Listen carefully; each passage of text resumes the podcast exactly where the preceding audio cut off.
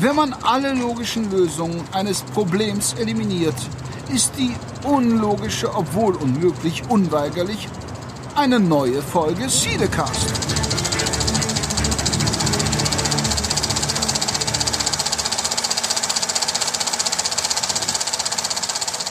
Hallo und herzlich willkommen zu Cinecast Folge 108. Mein Name ist ja Michael Leifert und an meiner Seite befindet sich aus dem fernen und wunderschönen Köln der liebe Peter. Hallo Peter. Äh, hallo Jan, hallo liebe Zuhörer und Rinnen. Und äh, Köln setze ich mal in Anführungsstrichen, denn ich wohne immer noch im Bergischen Land. Das ist ganz nah bei Köln. Ähm, schön, dass wir uns mal wieder hören, sage ich. Absolut, ist schon ein bisschen her. Ich habe mal vorhin nachgeschaut, das war im März. Ähm, ja, danach ist halt viel passiert. Bei mir beruflich, äh, privat weniger, aber vor allem auch beruflich viele Turbulenzen, aber mittlerweile alles wieder im grünen Bereich. Jetzt hat man wieder ein bisschen mehr Luft und Zeit, halt auch sich wieder dem ganzen Thema zu nähern, dem Thema Filme und Serien. Wobei ich immer noch gestehen muss, und das werden wir vielleicht gleich auch ein bisschen erörtern, und ähm, da bin ich auch auf Feedback von unseren Hörern gespannt.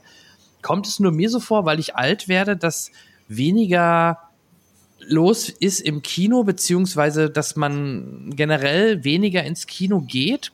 Kommt mir das nur so vor? Also, wenn ich gerade auch, wir gucken nachher mal auf die Liste, was so alles in diesem Jahr lief. Ja, da sind so zwei, drei Sachen, die stechen ein bisschen heraus, aber auch gerade die Sachen, wo man dachte, die stechen noch mehr heraus oder die sind richtige Kassenschlager, sind gefühlt dann doch eher als Flop zu, äh, Flop zu bezeichnen und sind gar nicht so wirklich im Kino angekommen. Mhm. Gut, den Effekt, den du gerade beschreibst, kenne ich auch. Ähm, aber bei mir ist es ähnlich, denke ich, wie bei dir oder vielleicht auch dem einen oder der anderen. Ähm, so eine Mischung aus privaten Umständen. Auch bei mir hat sich im Laufe des Jahres vieles ergeben, beruflich. Vieles, was mich sehr in Anspruch genommen hat, weil da viel zu entwickeln und neu zu etablieren war. Und es lässt äh, ein gewisses ich kann an mir ein gewisses Desinteresse am aktuellen Kinoprogramm feststellen. Nicht durchgängig, aber mag vielleicht auch damit zu tun haben, dass äh, das Kinoprogramm äh, infantiler wird, als es das vielleicht in letzter Zeit war. Ähm, natürlich werde auch ich älter, aber das Kinoprogramm scheint sich immer mehr an äh, äh, vergnügungswütige Teenager zu richten oder Leute, die sich dafür halten, denn ähm, äh, egal wie man es verbrämt, ist ein Nummer eins Film wie Barbie ähm, bestimmt technisch interessant, aber das Thema hätte mich vor zehn Jahren eigentlich nur zu einer Woche Dauerlachen veranlasst. Und äh, Mario Brothers, der Film, ist eigentlich auch ein, etwas, was eher auch bei älteren Zuschauern ähm, das jugendliche Gen anspricht. Und äh, so könnte man die Liste jetzt weiter fortsetzen. Und ähm, wenn es nicht auch so ein bisschen Berufung bei mir wäre, würde vieles aus äh, reinem Interesse bei mir überhaupt nicht ankommen. Also als Anspruch, als das, was mich ansprechen soll. Und insofern stimme ich dir dazu. Ähm, ich bin auch so ein bisschen, wie soll man sagen, hm, nicht an allem interessiert, was die Kinobranche uns präsentiert. Dazu kommt natürlich, dass der der ähm, der Split zwischen Streaming und äh, und Kino er, er kommt immer mehr in die Waage, sagen wir mal so, wenn nicht sogar zum Nachteil des Kinos in Richtung ähm, wir wollen erstmal äh, den Streaming bedienen, den Streaming, die Streaming-Dienste und dann auch mal schauen, ob wir noch eine Nebenbeiverwertung für eine Oscar-Nominierung im Kino anstreben.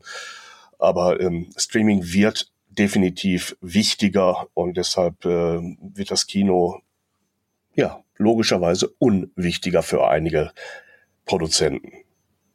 Zum Teil, ja, wobei ja auch die Studios zum Teil auch in eine andere Richtung gehen. Ich weiß noch, gerade natürlich während Corona und aber auch noch danach, dass Filme in dem Auswertungsfenster deutlich kürzer im Kino waren und schneller in die Streaming-Anbieter oder zu den Streaming-Anbietern dann gekommen ist. Bei, bestes Beispiel halt Disney. Da war es zum Teil nur ein, zwei Monate.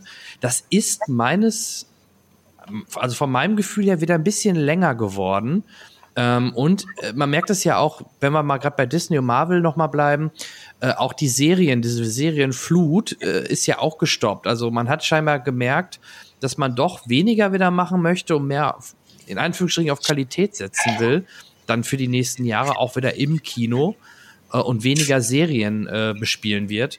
Also das ist schon eine interessante Konstellation und dann gibt es halt so Filme, wo wir damals wahrscheinlich oder früher viel schneller und mehr ins Kino gelaufen wären, so so historische Filme wie Napoleon. Ich meine, das ist eine Apple TV Produktion. Ja, mhm. der lief jetzt oder läuft gerade so ein paar Wochen oder ein paar Tage im Kino, aber ich gehe schwer davon aus, dass auch der genauso wie der neue ähm, Scorsese Film mit ähm, DiCaprio, äh, Killers of the Flower Moon, auch jetzt in Kürze, ob also man kann ihn ja sogar schon geldlich äh, jetzt schon online gucken, ähm, aber der wird dann halt auch irgendwann kostenfrei in Anführungsstrichen, also im Abo mit enthalten sein bei Apple TV Plus. Und ähm, ähm, das sind halt sonst auch so Filme, die natürlich sonst viel exklusiver und länger im Kino gewesen wären und auch nicht so schnell irgendwo anders zu bekommen wäre. Ähnlich wie es halt Nolan durchgezogen hat, weder mit diesem, mit in diesem Jahr mit Oppenheimer, der ja definitiv sehr lange dann jetzt erst auf sich gewartet hat, bis er dann ins Heimkino gekommen ist. Mhm. Ich glaube, ähm, Nolan hat wirklich viel Wert auf die Kinopräsenz dieses Films gelegt und das sieht man im Film aber auch an. Andere Filmen, anderen Filmen sieht man sehr deutlich an, dass sie auch für kleinere Formate geeignet sein müssen. Nicht, dass äh, nicht zu Hause die, die Leinwände, die ähm, Screens größer werden, aber ähm, die Filme müssen auch die Ability haben, äh, auf einem fast schon auf der Uhr sichtbar zu sein. Und das merkt man der Bildgestaltung auf vielen künstlerischen anderen Aspekten an und ähm, ist nicht das, was mich immer glücklich macht, wenn man alle Gewürze in einen Topf wirft. Genau. Ähm, wenn wir gerade bei Nolan sind, klar, Oppenheimer mit IMAX-Kameras und dann auch noch natürlich der Hang zum analogen Bildmaterial von Herrn Nolan ist natürlich ein prädestiniertes Beispiel und äh, dass, dass, dass äh, Nolan jetzt was für einen Streaming-Anbieter macht, ist für mich halt in den nächsten Jahren unvorstellbar. Ähm, hast du denn, wenn wir mal bei dem Film bleiben, weil für mich ist das schon einer der der besonderen Filme des Jahres oder die, die mich ähm, wirklich auch ähm, begeistert haben, weil ich es halt auch im Kino gesehen habe. Oppenheimer, hast du ihn auch gesehen? Ja, natürlich. Ähm, für mich auch eines der Highlights des Jahres, auch wenn kritische Stimmen laut geworden sind, dass er ein bisschen zu ähm, äh, sehr nach Theater und Kammerspiel aussieht äh, in einigen Passagen und äh, dadurch auch an Länge gewinnt. Ähm, aber ich bin nicht der Meinung, dass ein Film immer nur äh, auf Tempo setzen muss, um seine Geschichte zu erzählen. Denn diese Geschichte ging eben nicht nur darum, Explosionen zu zeigen, auch wenn das inhaltlich natürlich so ein bisschen der Kern der Geschichte ist, aber es ist eben nicht äh, kein Action-Kino, bei dem wir ständig irgendwie den Adrenalinspiegel nach oben pushen müssen. Und ähm, ich freue mich darüber, dass dieser Film relativ gut abgeschnitten hat im Jahresranking. Ich glaube, er ist in den oberen drei Plätzen inzwischen. Ähm, andere Filme, ähm, die ähm, einen ähnlichen Screen-Anspruch haben, wie der letzte Film von Tom Cruise, nämlich Mission Impossible Dead Reckoning, ähm, der ja auch gesagt hat, ich will so viel wie möglich analog an, an Action-Szenen drehen, ist ähm, wahrscheinlich für die Macher eher enttäuschend im unteren Top-Ten-Feld äh, platziert. Und äh, das wundert mich ein bisschen, beziehungsweise ich kann mir das nur damit erklären, dass die wirklichen Highlights, die Stunt-Highlights des Films im Vorfeld dermaßen ähm, übertrieben abgefeiert worden sind, auch rein quantitativ übertrieben abgefeiert worden sind, dass ähm, viele Leute, ja klar, diesen Effekt im Kino, oh, jetzt sehe ich es endlich mal, äh, nicht mehr erleben konnten. Und äh, ja, die Enttäuschung damit ein bisschen verbunden ist. Wobei ich den Film als Actionfilm wirklich zu den absoluten Top-Favoriten des Jahres zähle. Ja, also weltweit hat Mission Impossible immerhin trotzdem Platz 8 eingenommen ähm, was ja immer noch ein guter Wert ist, in die Top 10 zu kommen. Wobei, wenn man sieht, wer da drumherum ist, ja, auch ein Ant-Man, der wirklich ein, schon für Marvel-Verhältnisse äh, katastrophaler Flop ist. Ähm, also bei Mission Impossible, den habe ich leider im Kino nicht gucken können. Den habe ich erst im Nachgang zu Hause gesehen. Da, ich bin großer Fan der Reihe und ich mag auch den neuen Teil, aber ich fand ihn diesmal ein bisschen, so ein bisschen emotionsloser. Irgendwie wirkte der so ein bisschen von, von Setpiece zu Setpiece und, und irgendwie kam da nicht so richtig dieses Mitfiebern mit rein. Weißt du, ich, was ich meine? Also ich glaube, man hat, man hat sich schwer getan mit der Dramaturgie, äh, die sich über zwei Teile erstrecken soll, weil man jetzt ganz viel Vor, Vorinformationen und, und, und Handlungsstränge anreißt, anbietet und schon mal ins Spiel bringt. Und das ist, äh, das ist so, als wenn man vor dem Konzert sich den Aufbau der Bühne anguckt hochinteressant, aber noch nicht wirklich das emotionale Erlebnis, auf das man ja gewartet hat. Ne? Und ähm, da hätte man vielleicht eine andere Gewichtung finden können. Ich, ich bin jetzt ein Klugschwätzer, aber das ist so meine Vermutung, dass das im zweiten Teil ähm, sich sozusagen ausgleicht und da wirklich alle Feuerwerkskörper ihre Lunden abgebrannt haben und dann richtig was passiert. Ähm, ansonsten, wie gesagt, langweilig haben wir uns wahrscheinlich beide nicht. Aber wenn man sich dann anguckt, dass da irgendwie äh, 1, 2, 3, 4, 5 Plätze in dem Jahresranking ein in Anführungsstrichen Actionfilm wie Fast and Furious 10 drüber steht, das ist der Moment, in dem ich heule, wenn ich in die Top 10 gucke. Weil da liegen ehrlich gesagt Welten zwischen ne, zwischen, zwischen einem gut gemachten und gut inszenierten, gut gespielten Action-Abenteuer mit, mit richtig guten Stunts und, und einer ewig wieder aufgebrühten Nummer mit ganz viel CGI, die nicht mal wirklich gut aussieht und, äh, und inhaltlich mit, mit, mit den hohlsten Phrasen verbrämt sind, wie äh, die Familie muss zusammenhalten. Diesen Satz in tausend Variationen zu hören, hat mich getötet. Ähm, also ich muss schon sagen, da frage ich mich manchmal, wer in solche Filme geht. Aber anscheinend hast, mehr als ich. Gesehen, ja? Ja, ja, aber auch nicht freiwillig und nicht mit Genuss. Ähm, ist, ist mir nicht verständlich. Ich meine, es muss für jeden Geschmack Filme geben, in Ordnung, ja, richtig, aber dass äh, Qualität in der Top Ten äh, so willkürlich keine Rolle spielt, ist manchmal erschreckend. Ja, ja, ja. Also klar, also gerade wenn ich jetzt hier auch, also äh, nochmal vielleicht kurz zu Mission Impossible. Ähm, ich bin da, bin da 100% bei dir. Ich, ich sehe nur ein Problem. Man hat es ja auch Dead, Dead Reckoning Teil 1 genannt.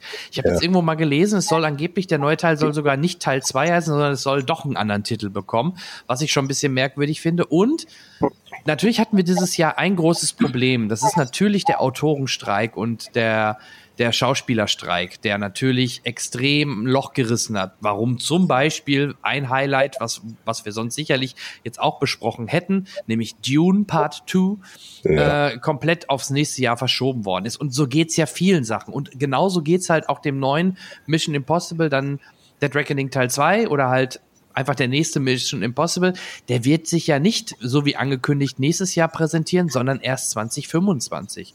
Und da sehe ich halt doch schon ein Problem, wenn man einen Teil so offen enden lässt und eine Fortsetzung eigentlich in Kürze kommen sollte, damit man da dran bleibt. Ähm, dann finde ich das schwierig, wenn er dann doch erst anderthalb Jahre später kommt, statt ein Dreivierteljahr später. Ich glaube, es ist anders geplant gewesen. Und ich kann es mir sehr, sehr ja. gut vorstellen, dass man zwei Teile, die als zwei Teile gedacht sind, möglichst dicht hintereinander bringt. Und man sich gesagt hat, wir machen einige Finishes im, im, im, im Drehbuch und in, in den Ausarbeitungen erst, wenn wir aus Teil 1 gelernt haben und dann ein Streik dazwischen kommt, der einfach eine zeitliche Lücke reißt. Ich glaube, dieser, dieses Timing ist so nie geplant gewesen. Das ist meine Vermutung weil äh, jeder Mensch, der ein bisschen Ahnung hat äh, von Film und äh, da gehöre ich nicht mal dazu, sondern wirklich schlaue Leute sagen sich, wenn man Teile äh, einer Serie macht, die aufeinander sich beziehen oder wirklich namentlich so als Teil 1 folglich dann Teil 2 irgendwann mal äh, ausgewiesen sind, müssen die eine, eine, eine gewisse Zeit dürfen die nicht überschreiten im Abstand voneinander. Hm. Also meine Vermutung. Ne? Also ich denke, da wird der Streik einfach für Unberechenbarkeit gesorgt haben und plötzlich ein Jährchen mehr auf der, ne, auf der Liste. Ja, und dann, das finde ich halt bitter bei sowas, ja. wenn das so angelegt ist, dass man quasi in Kürze dann eine Fortsetzung eigentlich direkt auch bekommen sollte. Ja. Nee, aber wie gesagt, bei Dune war es mit Sicherheit oder war es ja auch geplant, dass der schneller kommt. Ne? Ja. Weil es von vornherein auch klar ist, dass das eine zusammenhängende Geschichte ist und nicht eine Reihe. Ne? Also nicht kein James Bond oder bisher Mission Impossible, wo es Teile sind, die sich aufeinander beziehen, aber austauschbar sind. Ja. Ansonsten, wenn wir uns die ersten drei Plätze nochmal anschauen, du hattest es gerade schon erwähnt, auf Platz 1 thront Barbie, knapp vor Super, mhm. äh, vor Super Mario. Ähm, ja, Barbie, ich habe ihn gesehen, er ist okay, also ich kann, ich kann verstehen, dass, dass das viele ganz, ganz lustig und spaßig und interessant finden. Ich fand auch so ein bisschen natürlich die Message dahinter gar nicht so verkehrt. Ähm, also das war schon ganz okay, aber mich hat schon überrascht, dass der so durch die Decke gegangen ist. ähm, aber wirklich auch nur knapp vor Super Mario Bros. Also da, da tut sich gar nicht viel. Und dass der natürlich gut läuft, ist klar. Du hast einmal äh, die, die Figur Mario, die sowieso weltweit extrem beliebt ist, bei Jung und Alt. Mhm. Dann hast du halt mit Chris Pratt eine geile Stimme für Super Mario. Äh, und optisch von den Minions-Machern sah das Ganze natürlich auch richtig gut aus. Also so typisch Super Marios, so wie man sich das halt vorstellt oder so wie es im Endeffekt auch fast in den neuen Spielen aussieht. Und das in der Summe ist natürlich ein, äh, das haben ja auch viele vorher schon gesagt, ein No-Brainer und der funktioniert und hat auch funktioniert. Inhaltlich kann man vielleicht sagen, ja, ist er, war er vielleicht doch ein bisschen schwach auf der Brust, hätte lustiger noch sein oder noch besser sein können, gerade, dass man die Brüder auseinanderreißt und äh, dadurch nicht dieses, dieses, ähm, ähm, ja, gerade das Brüderzusammenspiel, was immer sehr spaßig ist, dass man das nicht hat. Aber gut, es ist ja auch in Anführungsstrichen erstmal der erste Teil. Da gehen wir ja mal alle von aus, dass wir da ja eine Fortsetzung von bekommen werden bei dem Erfolg. Ähm, vor allem Nintendo plant ja jetzt daraus dann halt auch ganze Franchises aufzubauen, einen Zelda-Film und und und. Die haben ja noch genügend andere Sachen, die sogar auch in diesem Mario-Kosmos spielen, wo man halt auch noch Filme machen kann. Also da wurde auf jeden Fall eine Tür geöffnet im Bereich Videospielverfilmung bei Super Mario, den wir, ich glaube, der andere war in den 90ern, Super Mario Bros. Realverfilmung, der grottenschlecht war. Mhm. Ähm, haben wir aber jetzt einen, der wenigstens diese, dieser Figur und äh, das, was Nintendo dort aufgebaut hat, dem Ganzen auch gerecht wird. No. Ja, dahinter kommt der von uns gerade schon besprochene Oppenheimer. Möchtest du da noch was zu sagen? Zu Oppenheimer, ja. Also ja, ich war auch überrascht, wie ich im Vorfeld gehört habe, dass der ohne Special Effects oder so gut wie ohne CGI auskommen soll. Weil wenn man bedenkt, ja, wir sehen dort eine Zündung einer Atombombe, wie soll das funktionieren? Aber das wurde ja wohl, wenn ich das richtig verstanden habe, mit ganz vielen kleineren Explosionen irgendwie dann so zusammengebaut, dass man wirklich diese Explosion hat. Und ich fand, das war gar nicht so der Schwerpunkt. Also ich habe mir, ich hätte mir das sogar viel spektakulärer vorgestellt, aber vielleicht war es sogar gut, dass man das nicht so spektakulär darstellt, sondern deutlich mehr einen Fokus auf die Figur und das Ganze drumherum legt. Und das war auch das, was mich dann halt auch wirklich ähm, äh, ja, gebannt hat, diese ganze, das ganze Szenario, äh, wie man mit der wie man gesagt hat, okay, wir müssen das jetzt machen und auch wie man Einstein mit eingebunden hat, andere Wissenschaftler, auch Schweighöfer hat eine Rolle gespielt in Deutschland, was ganz lustig war. Ähm, und wie gesagt, Cillian Murphy ist für mich sowieso ein richtig, richtig guter Schauspieler, der ja schon so oft jetzt bei Nolan-Filmen eine Rolle gespielt hat und jetzt ja wirklich auch mal so eine Hauptrolle, eine tragende Figur spielt.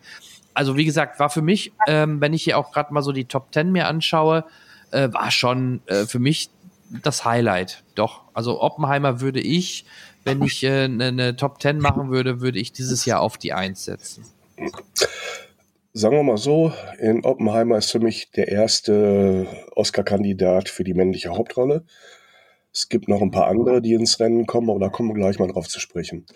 Ähm, ich finde es vernünftig, dass der Film, ähm, dann blieb die Enttäuschung bei einigen Leuten, die darauf gewartet haben, ähm, dass er vernünftig war und das Gewicht nicht so sehr auf das Feuerwerk gelegt hat, sondern auf die Figur Oppenheimer, auf den Zwist, in dem jemand mit unbändigern Lust und Fähigkeit zur Wissenschaft äh, sich in Bereiche begibt, wo die Moral zwar keine Rolle spielen sollte, aber sich aufzwängt. Ne? Der Mann ist ja trotz seines Genies eine höchst umschrittene Figur und das, äh, weil er eben die Moral ausgeblendet hat bei seiner Arbeit, und die Folgen, die dann dadurch entstanden sind, werden auch zwiespältig gesehen. Die einen sagen, die Bomben, die durch ihn das erste Mal zum Einsatz kamen, haben den Krieg verkürzt und damit viele Leben gerettet. Und andere sagen mit dem gleichen Recht, sie haben in dem Moment, in dem sie gezündet wurden, ganz viele Leben vernichtet. Und so bleibt diese ganze Geschichte immer vom ersten bis zum letzten Bild in der Waage. Und es spiegelt sich wirklich im Spiel der Figuren und vor allem der Titelfigur wieder. Und das ist die sensationelle schauspielerische Leistung, die hier geliefert wird. Dass diese Figur nie weiß oder schwarz wird und immer etwas Schillerndes hat, äh, was Faszinierendes hat, aber nie zum Helden wird, aber auch nicht zum Boomern. Und ähm, Killian Murphy ist für mich, äh, der war schon immer ein faszinierender Darsteller, aber wenn er jetzt nicht wenigstens auf die nominierten Liste kommt, muss ich mal nach Hollywood schreiben. So geht's dann aber wirklich nicht. Ja, du hast da ja gute Kontakte, also die Ja, natürlich. Ja, ich kenne den Postboten. Äh, Spaß beiseite. Ähm, was mich ein bisschen freut, ist, dass äh, auch relativ weit oben Guardians of the Galaxy Volume 3 gerutscht ist. Denn auch dieser Film hat kontroverse ähm, Reaktionen ausgelöst. Ich äh, kam da wirklich mit verheulten Augen raus. Mich hat der Film wirklich getoucht und ich fand die Inszenierung mitreißend toll und, und die Geschichte so dermaßen ähm, ja zum, zu Herzen gehend auch und trotzdem auch noch metaphorisch dabei. Und es gab andere Kollegen, die neben mir in einer, wie ich fand, etwas unterkühlten Art und Weise meinten, das wäre alles nix. Und ähm, das hat, wiederholte sich dann bei allem, was ich gelesen habe, die entweder so oder so. Und wie ich schon gerade sagte, ich bin dann mehr auf der So-Seite. Ich habe den Film sehr genossen. Ich fand, dieser Film hat eine Qualität gehabt, die vielen Filmen, die in dieser Ecke spielen, und äh, damit meine ich nicht nur die beiden Vorläufer von den Guardians, ähm, zu einer besonderen Qualität verholfen hat. Ja, James Gunns letzter Film für Marvel. Äh, und er schließt damit das Kapitel Guardians, so wie er sie halt äh, sich vorstellt. Kann natürlich sein, Volume 4 oder was auch immer kommt, ist dann auf jeden Fall kein James Gunn-Film mehr und wahrscheinlich auch nicht mehr mit diesem Cast, so wie er dort war. Aber ich gebe dir recht, klar, also das mit Rocket ähm, war natürlich alles sehr emotional aufgebaut. Ich ähm, fand den Film auch gut und er ist auf jeden Fall auch gerade wenn man sieht, was sonst von Marvel dieses Jahr kam, ist er mit Abstand, Entschuldigung, der Beste. Aber ich fand zum Beispiel Volume 1 und 2 haben mir trotzdem irgendwie besser gefallen. Ähm, das macht jetzt den dritten nicht schlechter. Nichtsdestotrotz, wenn ich die drei einordnen würde oder müsste, würde ich schon, ja, so wie, so wie sie auch erschienen sind, den ersten noch mit als besten sehen. Klar, war neu, frisch und alles hip. Ähm, der zweite war aber eine coole Fortsetzung, der dem Ganzen noch ein bisschen was draufgesetzt hat. Ja, und der dritte war, ja, du, wie du schon sagst, der deutlich emotionalere und vielleicht habe ich doch mehr Humor noch erwartet, wie in den ersten beiden Teilen, der dann halt nicht gar nicht so stark geprägt war in dem dritten. Klar gab's Humor, aber wie gesagt, ich fand ihn nicht, ähm, nicht mehr so, so lustig, in Anführungsstrichen, wie die ersten beiden Teile. Aber in der Summe ist es eine super Trilogie. Die drei Teile passen super zusammen und kann man auch so super als Trilogie zusammen gucken und ähm, hat James Gunn auf jeden Fall abgeliefert und damit einen guten Schlusspunkt in seiner Karriere bei Marvel gesetzt. Schön, ja. Apropos Schlusspunkt, ähm, gerade der Aktualität geschuldet, wir hatten, ich hatte gerade schon mal das Wort Ant-Man mit reingebracht auch der Film, ich hatte wirklich starke Hoffnung, dass die mit diesem Start dann auch mit, mit Kang, mit Jonathan Majors, mit der Quantenebene, mit Multiverse, dass sie da so richtig auf die Kacke hauen und dass das ein richtig, richtig guter Film werden könnte. Vor allem, weil ich auch ein großer Freund von Paul Rudd bin als Hauptdarsteller. Ähm, wurde man leider, leider sehr stark dann doch enttäuscht. Nicht nur, dass der Film an den Kassen natürlich nicht erfolgreich war, sondern auch inhaltlich äh, war der Film dann doch ein bisschen lasch. Auch das Ende, dass man da nicht das konsequent ausgebaut hat mit Kang an der Stelle, fand ich schon enttäuschend. Das war dann doch so 0815 Ende und abgeschlossenes Ende, was ich nicht erwartet hätte, muss ich ehrlich sein. Und ja, mit Jonathan Majors jetzt ähm, Verurteilung oder Schuldigsprechung und Marvels, Disneys Trennung von Jonathan Major Majors wird das natürlich auch nochmal ein spannendes Thema, wie man mit diesem, ob man diesen Charakter weiterführt mit einer anderen Besetzung, ob man ihn komplett streicht und komplett dieses ganze Kang-Thema komplett jetzt beiseite lässt. Wird auf jeden Fall spannend zu sehen. Es wurde ja in der Marvel-Serie jetzt auch bei Loki, war er ja nochmal dabei, äh, Jonathan Majors, ähm, als, ähm, als, als äh, Darsteller. Aber auch das kann man natürlich so als abgeschlossen bezeichnen, so dass man nicht zwingend auf ihn angewiesen wäre, wenn man denn dafür dann in den nächsten Filmen nicht mehr auf Kang setzen will und wird, sondern man sagt, okay, wir setzen auf Dr. Doom oder irgendeine neue Bedrohung. Also ich, ich fand es nur logisch und alles andere hätte mich gewundert, wenn Disney sich nicht von ihm distanziert und getrennt hätte. Aber ähm, ja, was ist denn deine Meinung dazu? Und hast du Ant-Man damals, äh, damals gesehen? Ich musste gerade selber überlegen, ob ich ihn gesehen habe und das alleine war schon ein Zeichen dafür. Ja, ich hatte ihn gesehen, dass er mir nicht wirklich nachhaltig in Erinnerung geblieben ist, denn er ist wirklich mhm. eigentlich ein Schatten der Teile davor, die äh, für mich mehr Eindruck hinterlassen haben. Ähm, sowohl was die originellen kleinen Ideen zwischendurch angeht, gab es in den Teilen davor ja immer wieder Momente, wo du wirklich überrascht warst Ne? Äh, sei es, dass man auf Schatzsuche in äh, Pappröhren gegangen ist oder dass äh, Geschichten mit ähm, in der Erinnerung nacherzählt wurden mit fremden Stimmen. Ich weiß nicht, ob du verstehst, worauf ich gerade anspiele. Ich will das nicht alles wieder nacherzählen, aber da gab es so Inszenierungsgimmicks, die mich wirklich zum Glücksen gebracht haben. Und hier habe ich das so ein bisschen vermisst. Du hast gerade schon betont, dass in, in der Tiefe natürlich nicht so viel zu holen war. Aber auf der Oberfläche, die ich jetzt mal so ein bisschen in den Vordergrund drücken möchte, war es auch eigentlich nicht auf dem Niveau, was wir gewohnt waren aus, aus dem Package Ant-Man. Ähm, mhm. kein schlechter Film, man kann ihn sich angucken, ja, aber als Empfehlung würde ich ihn immer noch nicht aussprechen. Ja, ja, ja, ja. Und wenn wir, wenn wir schon bei Enttäuschungen sind, ich fand ihn gar nicht so schlecht. Also, da wurde ja auch viel diskutiert, ist er jetzt besser als der Vorgänger oder nicht? Ich war nur auch sehr überrascht, wie krass er dann doch auch an den Kassen gefloppt ist, muss man so ganz ehrlich sagen. Ein bisschen schade, auch gerade für Harrison Ford, aber na klar, ich spreche natürlich von Indiana Jones und das Rad des Schicksals oder The Dial of Destiny. Ähm, den habe ich im Kino gesehen. Ähm, äh, da würde ich erstmal gerne de deine Meinung äh, zu hören. Du bist ja auch ähnlich alt wie ich und kennst die alten Teile sehr gut. Was hast du denn zu dem neuesten Machwerk aus der Indiana Jones Reihe. Äh, äh, ja, wie hast du ihn gesehen? Viel Erwartungen vorher gehabt und das ist natürlich schon immer ein Problem, wenn man äh, ähm, sich zu einem offensichtlich letzten Rendezvous mit einer Legende verabredet im Kino. Ähm, ich denke, man wusste, dass man mit dem Teil davor, dem Kristallschädel, vielen Fans äh, keine Freude gemacht hat und wollte sich würdig, äh, diese Serie würdig zu Ende bringen. Und genau das alles, dieser ganze Druck, die Erwartungen und äh, die, die unglaubliche Legacy, die diese Figur mit sich bringt, ähm, haben eine Fallhöhe erzeugt, der man nicht mehr gerecht werden konnte. Ich bin bis heute in einem Schwebezustand zwischen, ich liebe jede Minute Indiana Jones, egal aus welchem Film, und es hat mich nicht befriedigt.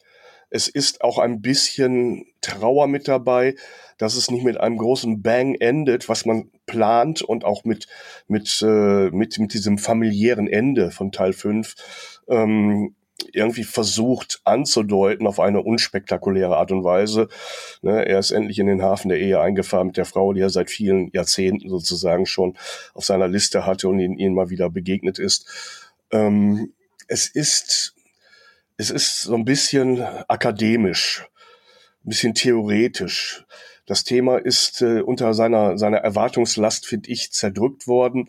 Und alle Bemühungen, äh, Szenen zu schaffen, die diesen Druck abwerf, abwerfen, ähm, schaffen es letztendlich nicht.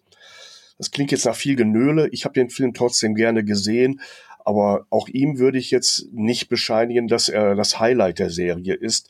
Er gehört dazu. Ich akzeptiere ihn, wie er ist. Ich bedauere, dass er nicht besser ist, hätte aber selber keine wirklichen Ideen, was jetzt nicht unbedingt meine Aufgabe ist, aber äh, um wenigstens klug zu scheißen, um zu sagen, mein Gott, wenn er das getan oder jenes gelassen hättet, wäre das ein um so viel besserer Film geworden. Nein, das, das Problem ist wirklich, die, die Grenzen sind so hart und klar abgesteckt. Entweder verletzt du sie und machst damit was kaputt oder du hältst dich innerhalb dieser Grenzen auf und hast kaum noch mehr Spielraum, um irgendwelche Dinge zu entwickeln.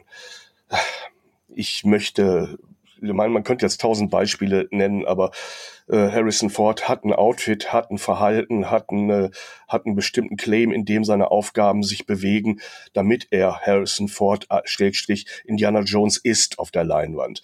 Und ähm, da waren, wie gesagt, und da wiederhole ich mich jetzt auch, die Grenzen so eng gesteckt, dass man nicht viel mehr Spielräume hatte. Trotzdem habe ich ihn nett weggeguckt. Ich werde ihn mir in Kürze auch irgendwann nochmal ansehen ähm, weil ich dann nicht mehr den, die, diese erhöhte Erwartung habe und vers versuche ihn da mal etwas neutraler mir anzugucken. Aber er hat mich bis heute, wie gesagt, in einem Schwebezustand hinterlassen, bei dem ich nicht weiß, bin ich im Himmel oder in der Hölle. Ja. Ja, sehe ich ähnlich. Also wie gesagt, ich fand es halt auch ein bisschen schade an der ganzen Geschichte. Ähm, aber ich fand es, also A, es kam für mich schon der Vibe auf, gerade auch die ersten Szenen, die in der Vergangenheit spielen, waren überraschend gut gemacht. Ja? Gerade da sind wir wieder beim Disneys Lieblings-De-Aging-Thema.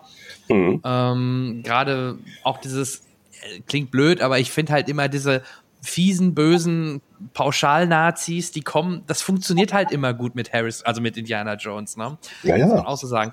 Und was sie dann am Ende da abfeiern oder ab, abgezogen haben, ja, da sind wir wieder in der Fantasy oder in dem, in dem unrealistischen Bereich. Den hat aber auch, wenn man ehrlich ist, alle Teile schon immer gehabt, in irgendeiner Art und Weise. Ne? Ob es eine Bundeslade war ähm, oder, oder später äh, Jung, Jungbrunn, ne, war es? Oder mhm. was war das nochmal in Teil 3? Ja, in Teil 3, ähm, der Heilige Gral. Der Heilige Gral war es, genau, genau. genau. Ja, also, und, war ja, ja, schon immer mit Fantasy-Elementen drin und von daher, warum sollte man es dann nicht auch konsequent durchziehen durch alle Teile? Ne? Also, das fand ich gar nicht so schlimm, weil auch das haben viele kritisiert. Nichtsdestotrotz, vielleicht auch gerade beim jungen Publikum, ich weiß es nicht, kam das ganze Thema nicht mehr an oder man hat sich gesagt, okay, den gucken wir dann halt irgendwann, wenn er nicht mehr im Kino ist. Auf jeden Fall hat der Film ganz klassisch gesagt eine Bauchlandung hingelegt und damit wird das Thema Indiana Jones äh, natürlich auch dem Alter geschuldet von Harrison Ford da, damit auch vorbei sein. Ja. Wobei, und das fast noch der angenehmste Teil war, der, der, der ernste Teil, nämlich Indiana Jones, Schrägstrich Harrison Ford, ein altersgerechtes Ende der Serie zu bieten. Er, er spart ja nicht mit, äh, mit ähm, wie soll man sagen, Uneitelkeiten, um sein Alter auch offen offen darzulegen. Äh, das ist ja durchaus thematisiert. Ne? Und das kann man, aber das ist dann eine Kopfgeschichte, nichts, was mich äh, ins Kino lockt oder da im Kino begeistert, sondern etwas, was mich im Nachhinein äh, zu der Überlegung veranlasst zu sagen, okay, man hat nicht so getan, als wenn der gerade irgendwie Anfang 20 wäre und nur die Oberfläche mit De-Aging verjüngt und äh, dann äh, eine Zeitlosgeschichte erzählt. Nein, man hat die Figur altern und ihre Geschichte in Anführungsstrichen beenden lassen. Das ist es gibt viele schlaue Entscheidungen in dem Film, aber schlau ist nicht gleichzeitig Spaß auf der Leinwand.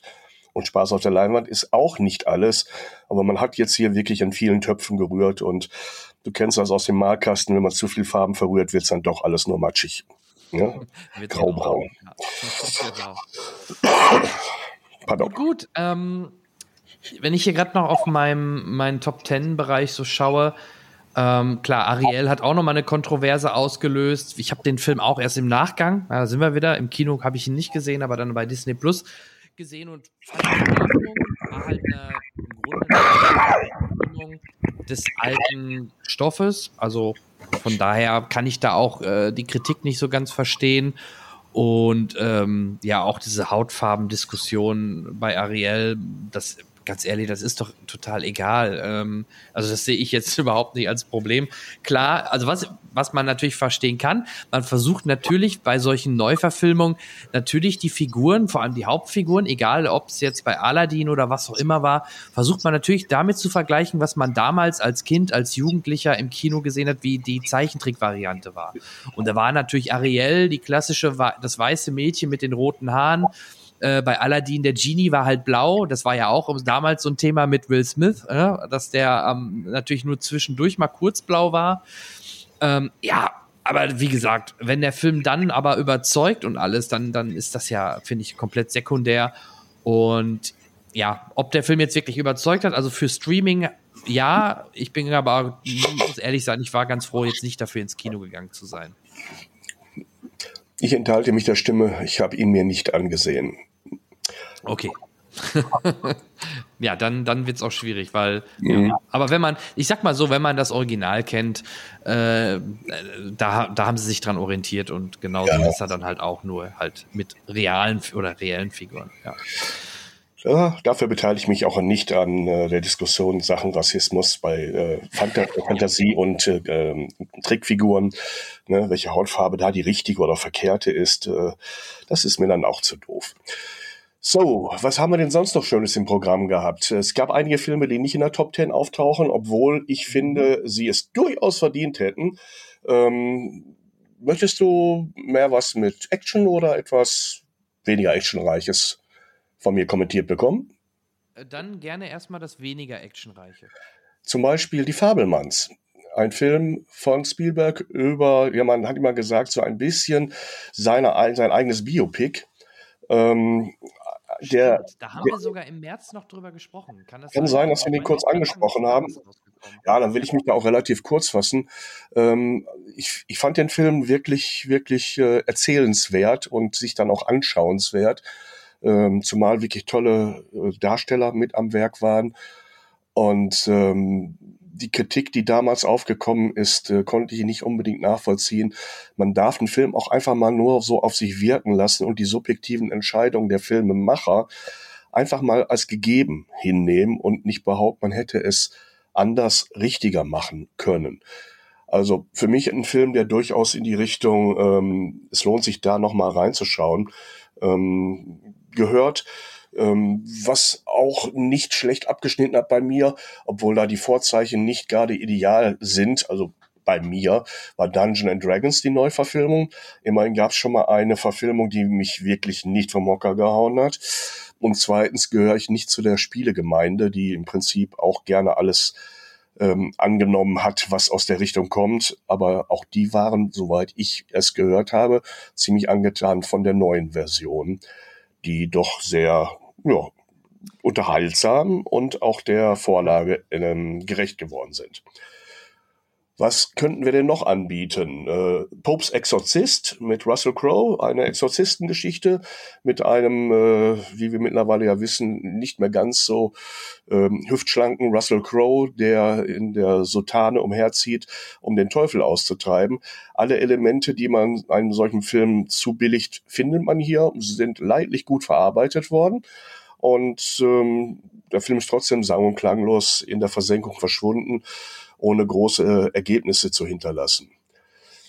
Ähm, auch ein Film, der unter enorm schlechter Besprechung gelitten hat, finde ich. Und das fand ich nicht in jedem Fall ähm, gerechtfertigt, war die letzte Fahrt der Demeter.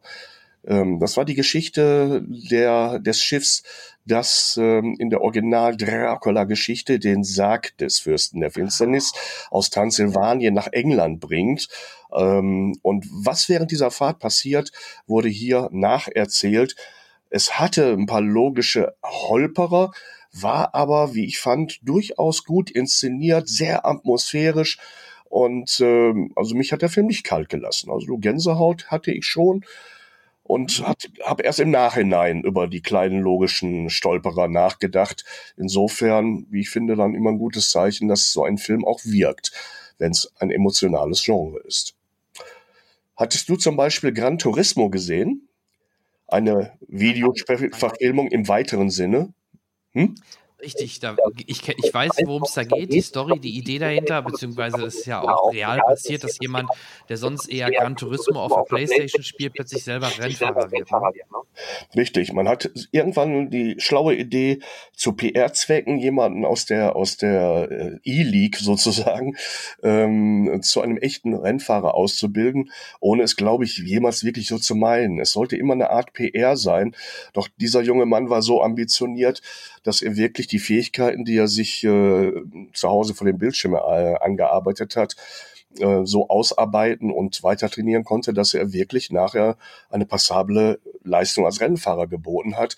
Und genau diese, äh, diese, diese klassische Sports Story, äh, der Nobody, der die Chance bekommt und dann alle überflügelt, mit ganz viel Emphase und ganz viel Terrain und Tara, ähm, ne, im Sinne von, guck mal, auch junge Leute können was. Es hat so ein bisschen auch was von Generationenrebellion, weil sein Papa das alles völlig albern findet und es zum Zerwürfnis kommt, aber nachher, kurz bevor der Erfolg ins Haus kommt, aber der Vater wieder einschwenkt und ihn äh, als Sohn und äh, ihn und eine Leistung akzeptiert. Also es ist im Prinzip alles drin, was so eine Sportsgeschichte normalerweise hat. Es ist alles drin, was der Gran Turismo Spielende oder die Spielende ähm, an seiner an seiner an seinem Game liebt und dann noch gewürzt mit Special Effects, äh, weil man wirklich perfektes CGI, muss man sagen, äh, daran erkennt, dass äh, Rennszenen, die einen wirklich so ein bisschen die Haut anfeuchten lässt, plötzlich zerlegt darin, dass so ein Bild plötzlich einfriert und das Auto in seine Bestandteile wie bei auf einer Explosionszeichnung sich zerlegt und wir sehen, ach, der Junge sitzt ja mal wieder doch zu Hause vor dem Bildschirm oder umgekehrt. Also mhm. Dinge, die real nie filmbar wären. Und äh, das waren so die Momente, wo ich sagte, ach ja, der Film hat doch Dinge, die man so nur auf der Leinwand erleben kann. Ähm, trotzdem, ich weiß nicht, welche Ergebnisse er erzielt hat. Also in der Top Ten ist er nicht gelandet. Man müsste sich ja nochmal informieren, ja. aber ich befürchte, es war nichts Spektakuläres. Ich vermute, aber, aber, dass er nicht der, teuerste Film war, so dass das schon funktionierte. Ich höre mich übrigens gerade selber ein bisschen. Gibt es da eine Rückkopplung bei dir. Ich habe jetzt nichts geändert. Ja, ich hoffe, man hört es nachher in der Aufnahme nicht, dass man mich doppelt hört. Ich höre mich jedenfalls gerade selber reden, deswegen, sonst müsstest du, wenn ich rede, dein Mikro temporär eben ähm, pausieren oder ausmachen. Mhm. Probier mal. Ich kann ja mal, ja. Du kannst ja eine Software einfach. Das, ich weiß es, ja, warte mal, dann müsste ich da kurz rübergehen. Ich bin nämlich gerade an einer anderen Stelle. Wo ist er denn? Wo haben wir denn? Wo ist er denn? Wo haben wir denn? Augenblick. Ähm, warte mal, ich guck mal, ob ich. Das ist das Mikrofon. Ja, genau. So, jetzt höre ich mich auch nicht selber, aber du müsstest mich ja weiterhin hören. Ähm, musst nur darauf achten, wenn du gleich was sagst, dass du es aktivierst. Also, ähm, ja, Neil Blumkamp hat ja Regie geführt. Das ist schon mal für mich ein Kriterium, wo ich sagen würde, cool, dass der auch mal wieder so einen größeren Film gemacht hat. Ähm, dann Orlando Bloom ist mal wieder am Start, neben David Harbour. Das ist schon mal auch ein cooler Cast. Ähm, also ich werde den Film auf jeden Fall noch schauen, weil ich ja sowieso Rennen äh, Rennfan bin. Ich mag ja auch die Formel 1 und freue mich auch schon auf den kommenden Brad Pitt Formel 1 Kinofilm und auch den Film, ähm, der über Niki Lauda zuletzt war mit äh, Chris Hemsworth und den fand ich auch richtig stark. Also ich glaube auch gerade jetzt aktuell die letzten Rennfilme, die waren alle sehr, sehr sehenswert und deswegen freue ich mich auch auf Gran Turismo. Aber auch da irgendwie ist das bei mir am Kino vorbeigekommen und ich merke halt auch an den Filmen, die du gerade alle so genannt hattest, ja, habe ich alle mitbekommen, dass die liefen oder gelaufen sind, waren aber alles für mich jetzt nie so die Kicker zu sagen, okay, jetzt gehe ich aber ins Kino und gucke mir die letzte Fahrt der Dem Demeter an oder ne, also oder auch Gran Turismo. Irgendwie fehlte da bei mir was und ähm, so ging es mir halt fast im ganzen Jahr, dass ich wirklich eigentlich vor allem im Sommer höchstens halt wie Indiana Jones und so ein paar Blockbuster wirklich gesehen habe aber in der Summe war es doch überraschend wenig, leider. Was ich dann halt wirklich eher nachgeholt habe im Filmbereich, dann über die Streaming-Anbieter oder halt mich dann eher im Seriensegment ausgetobt, ausgetobt habe. Dann lass mich doch mal kurz nachfragen, wie sieht's mit äh, John Wick 4 aus? Hast du den gesehen? Den habe ich gesehen. Das war wieder so ein Film, war glaube ich auch eher äh, im ersten Quartal. Ähm, der hat mir wieder viel, viel Spaß gemacht. Super Fortsetzung, wieder viele Kämpfe, Action-Szenen, wirklich einige Szenen. Ich denke da nur an diese lange Treppe äh, gegen Ende des Films. Also, Treppe. das war schon, das, das war schon der Hammer. Hm, bitte? Treppe, wollte ich kurz als Stichwort aufgreifen, war für mich ein Erweckungserlebnis, mich zu sagen, diese Serie hat ja durchaus Humor und nicht nur den Humor. Ja, definitiv. Wenn jemand, wenn jemand, äh, und das ist das, woran ich bei den ersten drei Teilen gescheitert bin, die Art des übertrieben zynistischen Humors. Wie viel Kugeln kann man jemanden aus zwei Zentimetern in den Schädel jagen? Ähm, ja. Das war zwar, ich sag mal, aus Action-Sicht das Nonplusultra, was da in den Kampfszenen abgelaufen ist, aber da, was da auch an Humor eingearbeitet war, hat mich eher dazu gebracht zu sagen, mein Gott, sind Menschen scheiße, sich darüber amüsieren zu wollen. Aber hier im Teil 4 habe ich das erste Mal wirklich herzlichst gelacht. Die Treppenszene zum Beispiel ist für mich Slapstick vom Allerfeinsten. Aber auch die Action-Szenen. Es war für, für mich wirklich der Teil, der das erste Mal bei mir richtig funktioniert hat, bei der die Figur mhm. für mich alles hatte, um sie nachvollziehbar zu machen, in, auf einem Level, was natürlich völlig unna unnachvollziehbar ist. Das ist völlig klar, dass das äh, jenseits von Gut und Böse und, äh, und äh, über jedem normalen Actionstar ist und das Wort realistisch in eine Fremdsprache übersetzt, die ich nicht aussprechen kann. Ähm, aber ähm, was wollte ich eigentlich sagen? Ähm, ich wollte dich eigentlich nur unterbrechen und sagen, Treppe, ja, super. Genau. Also bin ich bei dir. Ja, ich fand auch, äh, gerade der Humor war, war richtig gut und auch äh, sehr punktuell gut eingesetzt. Trotz der eigentlichen Härte, was, was John Wick halt auszeichnet, äh, hat das sehr, sehr viel Spaß gemacht und bin da 100% bei dir und ähm, bin mal gespannt, wie es weitergeht, ob es weitergeht. Auf jeden Fall war das auf jeden Fall ein, also wenn man es als Ende sieht, kann man das auch als super Ende so stehen lassen aber du weißt ja, wie das ist, die Gesetze von Hollywood, wenn was erfolgreich ist, wird's weitergemolken. Ich muss gestehen, die Serie, die es dazu gibt, ähm, habe ich noch nicht gesehen. Das ist diese Serie über das Hotel. Ähm, kann ich also gar nicht zu sagen, ob das gut oder schlecht ist. Und es soll ja sogar noch einen Spin-off-Film geben über die Ballerina. Da kann es, da könnte es sogar sein, dass John Wick, weil es ja, weil es davor spielt, dass John Wick da auch noch mal irgendwie auftaucht. Ähm, und ob es wirklich einen neuen John Wick gibt, ich wage es momentan eher zu bezweifeln, aber muss auch nicht. Also na, vier gute Teile, das ist schon mal viel mehr als viele andere äh, Franchises oder Filmreihen, ähm, was, was man vorweisen kann. Mhm. Gut, dann ändere ich meine Frage. Was glaubst du, wann kommt Manta Teil 3 raus? Gar nicht, weil ich, ich, ähm, ich muss schon sagen, also dass man ein Manta Manta oder ich glaube Manta Manta war es ja, ne? Genau. Manta 2. Ja, gen ja. ja, genau. Aber ich glaube, es gab damals ja Anfang der 90er oder wann mhm. das war, oder Mitte der 90er. Ja, Parallele. Damals ja zwei Manta-Filme. Einmal Manta der Film. Ähm, das war nachher, glaube ich, mit diesem sechsrädigen Manta. Und dann gibt es noch diesen Manta Manta. Und das war, glaube ich, der von Till Schweiger. Und ja, du hast recht, der neue Teil heißt jetzt nicht Manta Manta 2, sondern Manta zweiter Teil oder irgendwie so, ne? Ähm, ja, ist schon krass, wie man doch eigentlich so eine gute Vorlage äh, so versemmeln kann. Und das, das, das, das, ja, da fällt mir nicht viel zu ein. Es ist eigentlich schade, weil ich bin eigentlich immer ein Freund, gerne auch mal so alte 90er oder alte Sachen nochmal aufzuwärmen und nochmal zurückzubringen und zu schauen, ey, was ist jetzt 30 Jahre nachher? Wie geht's den Figuren und, und, und? Aber ja, es hat einfach nicht funktioniert. Also es war ja Vollkatastrophe, vorsichtig gesagt. Oder siehst du das anders? Absolut nicht. Ähm, ich habe den beruflichen Ethos, Filme, in denen ich einmal sitze, bis zum Ende zu sehen. Es gibt nur ganz, mhm. ganz wenige Ausnahmen, wo es sich nicht lohnt, weil ich vor, vor Trauer und Scham so verheulte Augen habe und mir es über die Unterlippe zu schwappen droht, weil das, was ich sehe, so unterirdisch übel ist. Das war leider bei diesem Film. Ich habe solange es ging, es ausgehalten. Ich bin aber vor dem Ende rausgegangen und sagt, ich halte es nicht mehr aus. Es ist eine Beleidigung fürs Publikum. Es ist eine Beleidigung für die Leute, die hier mitgespielt haben. Da sind gute Leute verheizt worden mit extrem schlechten Dialogen, mit extrem miesen Humor, mit einer Inszenierung, die wirklich nicht ausreicht, um eine Vorabendserie zu machen. Und ähm, es war wirklich die Enttäuschung. Es war nicht irgendwie ein Hass auf, auf Schweiger oder auf die Leute, die da mitspielen. Im Gegenteil, ich fand, da waren sehr gute Leute am Start. Aber Zähne um Zähne hat's mir wirklich in die Eier gehauen.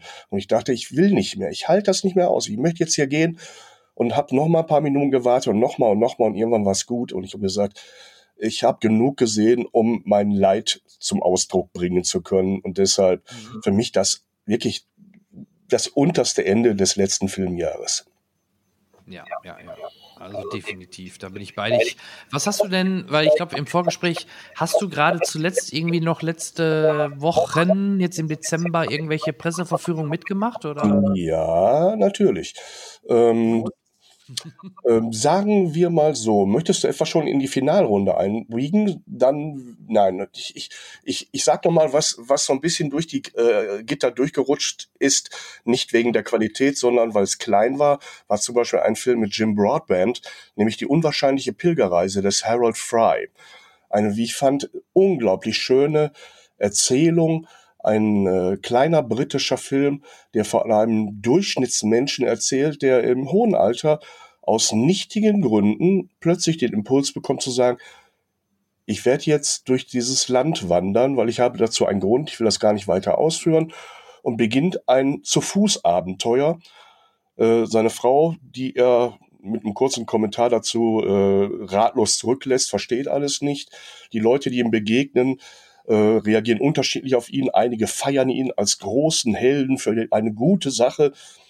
Ähm, er durchlebt alle emotionalen äh, Dinge, die man so erleben kann. Und wie ein gutes Roadmovie so ist, er reift, obwohl er eigentlich schon ein sehr reifer Mensch ist. Ähm, das war ein Film, der mich doch begeistert hat in seiner kleinen, zarten Art, wie er gemacht ist. Es ähm, gibt drei Filme, die ich noch auf der Palette hier habe, die wir erst demnächst sehen können. Und das eine mhm. ist äh, Next Goals Win, ein Film mit Michael Fassbender von Waika Tatiti. Ähm, Poor Things mit Emma Stone und William Defoe, über den wir vielleicht gleich, gleich auch nochmal reden können. Und noch gestern war ich in The Holdovers mit Paul Giamatti, von dem ich sagen würde, wenn der den Oscar nicht kriegt, dann werde ich nicht nur nach Hollywood reisen, sondern werde ich Hollywood aus meinem Atlanten herausschneiden müssen. Weil das ist. Der Film oder, oder Giamatti? Giamatti. Der Film auch gerne, obwohl der, glaube ich, äh, einfach ein paar bestimmte Qualitäten, die Hollywood so gerne äh, nach auf dem Podest stehen hat, nicht zwingend hat, aber er ist sensationell. Ähm, womit möchtest du beginnen? Äh, lass uns mal direkt bei dem letzten, bei Holdovers bleiben. Okay. Ja, Holdovers ähm, ist ein Film, Augenblickchen, ich erzähle dir vielleicht die Handlung. Die ist schnell erzählt und die kommt aber auch nicht unbekannt vor. Wir sind im Jahr 1970 in Amerika an einem kleinen, einer kleinen Eliteschule, äh, dem Baxton College. Und dort gibt es einen extrem unbeliebten Lehrer, den Paul Giamatti spielt, der dazu verdonnert wird, mit den Schülern, die nicht an Weihnachten nach Hause fahren, die Feiertage dort alleine in diesen ja, in diesem Haus eine Mischung aus Bates Motel und, äh, und äh, dem, Holly, äh, dem äh, Hotel aus, aus Shining, äh, einer verwaisten großen Anlage zu verbringen. Nein, es ist kein Horrorfilm, keine Angst. Ähm, äh, diese Schüler, die da übrig bleiben, sind erst eine kleine Handvoll. Es gibt eine Haushälterin, die auch dort ist, und es gibt Paul.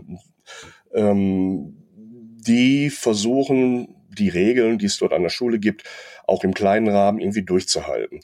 Ähm, Im nächsten Schritt äh, dezimiert sich die Anzahl der Jugendlichen, weil die letzten jetzt abgeholt werden, auf einen Schüler, einen Lehrer und eine ähm, äh, Hauswirtschafterin. Und alle drei haben ein höchst interessantes Schicksal, das sich in diesem Moment, da sie die letzten Tage bis Weihnachten und danach miteinander dort verbringen, ähm, in Essenz verdichtet, aneinander reibt, sich miteinander äh, abarbeitet, crasht aneinander, äh, aneinander sich aufrichtet, äh, befruchtet. Äh, alles, was du dir irgendwie vorstellen kannst, passiert dort im, im, im kleinen Rahmen, dort irgendwo im Amerika in der Nähe von Boston des Jahres 1970 in der Weihnachtszeit das ist sozusagen die, die Erzähl der erzählerische Rahmen. Alles andere an diesem Film ist pure Cineastik. Mhm. Hier wird mit kleinsten Mitteln, mit kleinsten darstellerischen Mitteln, mit Kameraeinstellungen, mit Winzigkeiten in der Ausstattung oder im, im Kostüm, ohne dass es an der großen Glocke hängt, wird hier Ausdruck erzeugt mit einem Paul Giamatti, der, so wie man ihn eigentlich kennt, eine Mischung aus skurril und charmant ist. Dieser Mann ist sozusagen der Jack Black seiner Generation. Ähm, äh, immer irgendwie was Schalkhaftes dabei und trotzdem auch was, was berührend, ernsthaftes, tragisches in seinem Spiel. Also für mich einer der, der sympathischsten Darsteller so in diesem Bereich. Ähm, mir fehlen wirklich ein bisschen die Worte, um das zu erklären. Ich kann bei solchen Filmen immer nur sagen, angucken. Entweder lässt es einen völlig kalt, weil man auf, auf die falschen Dinge wartet. Hier gibt's kein Autorennen, hier gibt's keine Explosion, hier fällt, ich glaube, ein Schuss, aber auch nur per Zufall und ohne, dass es irgendeinen Sinn ergibt. Ähm, es, es ist die Geschichte, die einen hier wirklich mitnimmt, die einen berührt, die nicht unnötig auf Tränendrüsen drückt, die trotzdem menschlich eine unglaubliche Tiefe darstellt und durch diese Dreiteiligkeit ähm, der Ver äh, Personenkonstellation, die man im Prinzip auch äh, ein Drittel der menschlichen Existenz zuordnen kann. Weißt du, wie ich das meine? Ne? Also diese drei Personen repräsentieren menschliche Eigenarten, Zustände und äh, sind zusammen erst ein Ganzes, wenn man das so will. Ähm, was sie natürlich in Wirklichkeit in dem Film nicht sind, aber dadurch passt erstmal alles nicht so wirklich zusammen. Diese Haushälterin, eine farbige Darstellerin, äh, die eine, eine so, so, so klassisch, wie man sich das vorstellt, die Frau darstellt, die äh, die Küche leitet und die Hauswirtschaft, hat ein extrem hartes Schicksal, denn ihr eigener Junge war auch an dem College, weil sie dort arbeitet, deshalb arbeitet sie dort, aber er ist als einziger Junge von diesem College äh, ähm, äh, zum, nach Vietnam eingezogen worden und dort verstorben. Und das, äh, nachdem die Frau schon ihren Mann verloren hatte. Und dieses Schicksal ähm, prägt natürlich ihre, ihre ganze Existenz. Während Paul Giamatti einen Lehrer spielt, der äh, versucht, die alten ähm, pädagogischen Werte hochleben zu lassen. Und das mit einem wunderschönen Duktus, in dem er am laufenden Meter irgendwelche historischen Bezüge zitiert, was an allen irgendwie vorbeizieht, an deren Desinteresse, aber er sich davon nicht abbringen lässt, ein gewisses Wertebild zu leben und dafür geliebt werden möchte, aber es klappt nicht. Ähm, der junge Mann, der dort äh, mit ihnen die Zeit verbringen muss, aus gutem Hause, trotzdem extrem vernachlässigt, weil sein Vater äh, mittlerweile ja nicht mehr, ich sag's mal, greifbar ist und seine Frau, äh, Quatsch, seine Mutter einen, einen Mann geheiratet hat, der sehr reich ist, der sie sehr in Beschlag nimmt und der seine Wertvorstellung auf den Jungen übertragen will, obwohl der ne, da gar kein Interesse dran hat. Ich mache jetzt viel Worte um etwas, was sich eigentlich auf der Leinwand leicht und, und sehr flüssig erzählt an, anfühlt. Und es macht einen Riesenspaß, sich das anzusehen. Und man kommt dort mit breitem Grinsen raus. Es ist trotz all seiner, seiner menschlichen Tiefen und auch Problemebenen ein Feel-Good-Movie. Und das ist das, was, was einen wirklich begeistern kann, dass man in so einem Film ähm, gut gelaunt rauskommen kann. Und ähm, ich weiß nicht, wie soll ich es beschreiben? Es ist so, ja, es ist ein Feelgood-Movie. Ein Weihnachtsfilm im Grunde genommen, der besseren Art.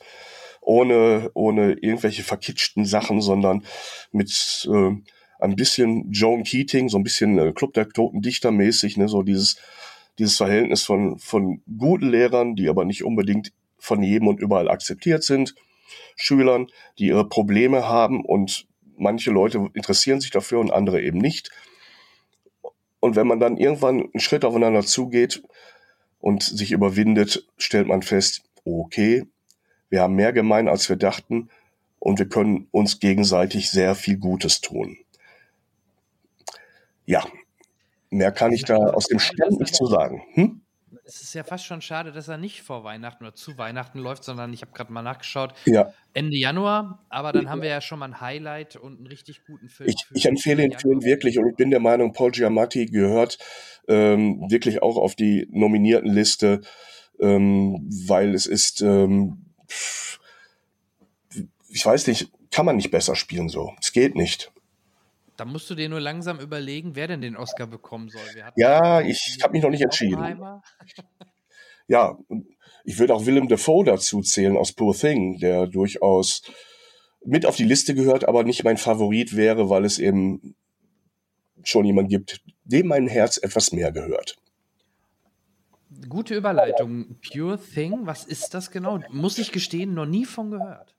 Auch ein Film, der erst Mitte Januar am 18. startet äh, ein Film von Jordos Landihimos. Äh, ich habe da im Augenblick keinen Bezug zu.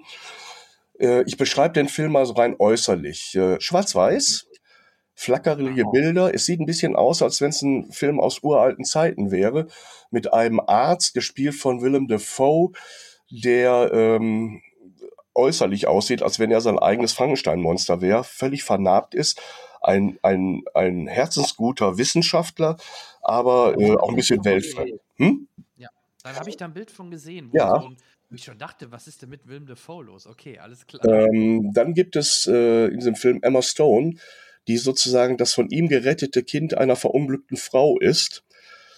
Ähm, beziehungsweise nein, jetzt muss ich selber überlegen. Sie, sie ist die gerettete Frau, der aber leider ähm, deren Kopf er nicht retten konnte, sondern er hat ihr das Gehirn seiner äh, ungeborenen Tochter eingesetzt. Klingt jetzt spooky, aber es wird ja nichts Gruseliges gezeigt. Das ist so die Grundvoraussetzung. Wir haben ja eine erwachsene Frau mit dem Kind eines, äh, mit dem Kopf eines Kindes innen drin. Und diese erwachsene Frau lernt sozusagen in erwachsener Gestalt die Welt wie ein Kind kennen. Und diese Welt ist skurril, die Welt ist merkwürdig und so wird sie auch dargestellt, als eine skurrile, in schwarz-weiß und mit merkwürdigen Dingen passierenden Welt, in der sie sich sehr infantil ja, bewegt und relativ schnell erwachsen wird. Dann ähm, wegen ihrer äußerlichen Attribute Mark Ruffalo in die Hände fällt, der sie ganz knackig findet und mit ihr durchbrennt und äh, sie ihrem, ihrem Ziehvater äh, entführt und auf, die, auf dieser Reise erlebt sie dann auch vieles, was ihr noch fremd ist. Sie ist neugierig auf alles. Und äh, aus ihrem Blickwinkel erleben wir also auch eine Welt, die mit Kinderaugen gesehen wird, aber im, im, äh, im Tempo eines Erwachsenen. Dieser Film ist stilistisch ein Novum. Es gibt nichts Vergleichbares. Das kann man an dieser Stelle einfach mal festhalten. Die Mischung aus Bildern, Tönen, Musik und der Art der Darstellung erinnert an tausend Dinge, ist aber von nichts eine Kopie. Es ist eine fantastische Geschichte mit fantastischen Elementen. Es ist ein Film, in dem schauspielerisch Dinge geboten werden, die man auch so nicht einfach schon mal irgendwo gezeigt bekommen hat. Ähm, und trotzdem sind die, sind die, ist die Seele dieses Films einfach ein Coming-up-Age unter extrem besonderen Umständen ein Coming Up the Ages, weil auch äh, im Zeitraffer sozusagen äh, Zeiten durchlebt werden und dadurch durchleuchtet und erkennbar werden.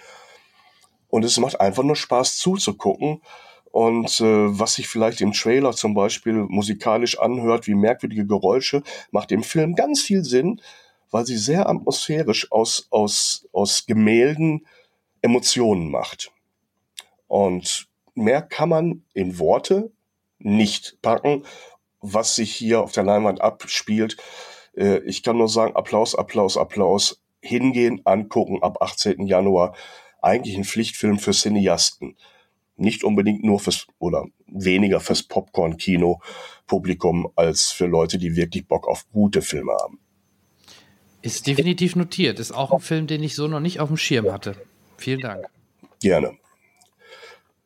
Ähm, als dritten in der Reihe hatte ich ja noch erwähnt, äh, Last Goal Wins, äh, der Waika, mhm. äh, Taika Watiti-Film mit äh, Michael Fassbender, den man übrigens am Anfang, wenn er ins Spiel kommt, erstmal gar nicht erkennt.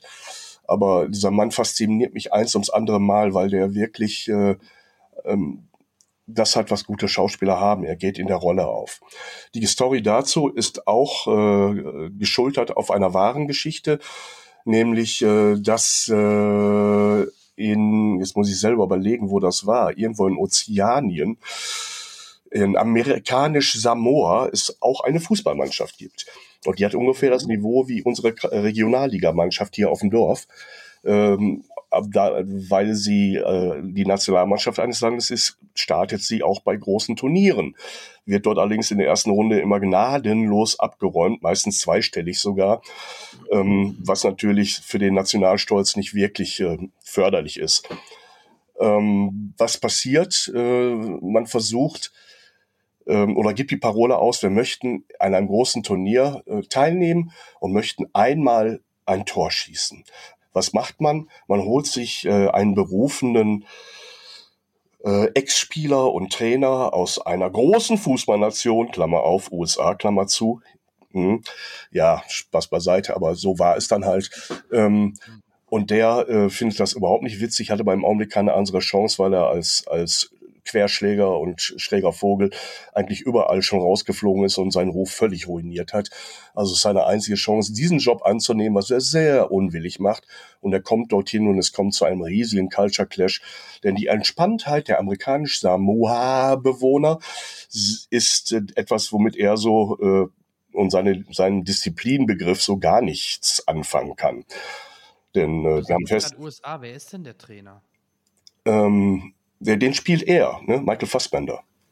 Aber okay, bist du sicher? Weil hier steht niederländische Fußballtrainer Thomas Rongen. Äh, der aber in Amerika beheimatet war. Okay, okay. Ja. Ich habe ihn nicht gesehen. Ich sehe es Ja. hier gerade bei, bei dem Film in Zusammenfassung, dass, er, Mhm. dass Michael Fassbender den niederländischen Fußballtrainer Thomas oder Thomas Rongen spielt. Ja, gut, also dass äh, originär aus den USA jetzt nicht unbedingt die weltbesten Trainer kommen, ähm, habe ich jetzt mal unterschlagen. Aber er, äh, ja, in der Geschichte wird er dort oder ist dort sozusagen schon das Ende seiner Karriere erreicht und jetzt geht es für ihn nochmal eine Stufe tiefer, sportlich gesehen. Und weil es ihm an Alternativen mangelt, geht er dorthin. Und dann erleben wir auch wieder die Geschichte vom Nobody zum Somebody. Ähm, die trainieren mit ihm und äh, er kommt mit ihnen nicht klar und dann trainieren sie doch nicht mit ihm und dann äh, will er aufgeben und dann äh, überreden sie ihn wieder und dann äh, wollen sie aufgeben und dann überredet er sie wieder und dann gehen sie irgendwann zu einem Turnier und ja, mal schauen, ob sie ihr hochgestecktes Ziel einmal international, ne, Next Goal Wins, ein Tor zu schießen, wirklich erreichen und was dann daraus folgt. Ist die locker flockig erzählte Geschichte. Es hat so ein bisschen Cool Runnings Flair. Du erinnerst dich an den Film? Und das Ja, Jamaikanische. Das wollte ich gerade sagen, wie cool Runnings auf dem Fußballplatz, ne? es hat ein bisschen was davon, denn diese pazifischen ähm, Geflogenheiten dort, ähm, die sind entspannter als wir, die Menschen. Die haben eigentlich vielleicht gar nicht so dieses verbissene Wettkampfgehen. Oder irgendwie doch, weil sie wollen ja ein Tor schießen. Sie wollen gar nicht gewinnen, sie wollen auch gar nicht das Turnier gewinnen. Für sie ist schon Highlight, ne? und sie würden es zum nationalen Feiertag erklären, wenn sie ein einziges Mal ein Tor schießen würden. Und das ist fast eine unüberwindbare Hürde, wenn man dann erlebt, wie sie dort arbeiten, trainieren. Und ähm, dieser Film ist gespickt mit vielen kleinen witzigen äh, Culture Clash Momenten, die nicht böse sind, sondern einfach nur witzig. Es macht Spaß. Ja, sehr schön. Also davor, also das ist auch ein Film, da freue ich mich schon drauf. Der soll wohl, wenn ich das hier richtig sehe, 4. Januar kommen. auf jeden Fall schon mal ein paar Filmchen, die du uns jetzt hier präsentiert hast für Januar, über die, ähm, ja, auf die man sich freuen kann für Januar. Die drei auf jeden Fall. Sehr schön. Ähm, ich würde, also mein Vorschlag wäre generell, ich weiß nicht, wie du das siehst und wie du Zeit hast, ähm, dass wir im Januar uns nochmal zusammensetzen, um dann halt nicht den Januar zu besprechen, aber vielleicht habe ich ja dann bis dahin einen, den einen oder anderen Film hiervon schon gesehen und kann da auch noch was zu sagen. Aber da könnten wir gerne im Januar nochmal so einen kleinen Vorausblick machen, was uns äh, dann persönlich so die Highlights sind für 2024, wo wir jetzt vielleicht schon sagen können, jo, da haben wir Bock drauf. Also wir haben vorhin schon über Dune gesprochen, aber gibt es sicherlich noch den einen oder anderen Film, über den man vielleicht vorab schon mal ein bisschen quatschen kann.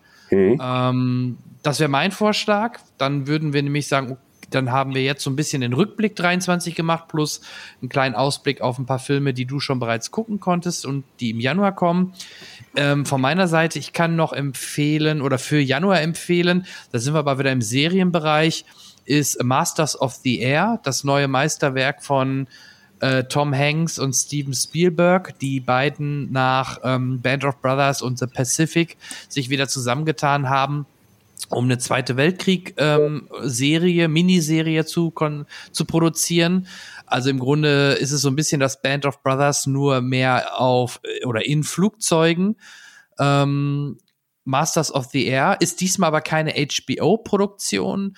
Ähm, da scheint man sich irgendwie nicht einig geworden zu sein, sondern es ist diesmal, da sind wir wieder bei Apple TV Plus, die mittlerweile wirklich ein Standing für gute Qualität haben. Ähm, also ab Januar läuft Masters of the Air bei Apple TV Plus und ist meine persönliche Januar-Empfehlung, wenn ich so gerade schaue, wo ich mich am meisten jetzt im nächsten Monat, also im Januar, wo ich mich am meisten drauf freue. Das ist äh, Masters of the Air.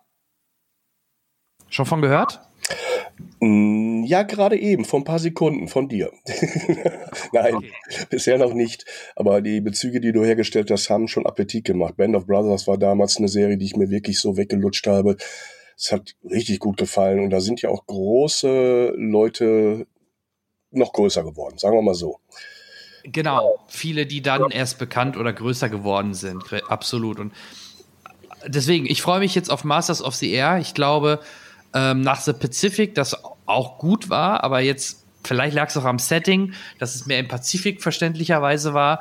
Ähm, jetzt geht's wieder mehr Richtung Europa. Wahrscheinlich ist das auch ein Thema, was uns einfach persönlich ein bisschen näher ergreift, logischerweise. Das war auf jeden Fall auch, fand ich bei gerade bei Band of Brothers äh, so, wie sie auch in die Niederlande kam und und und.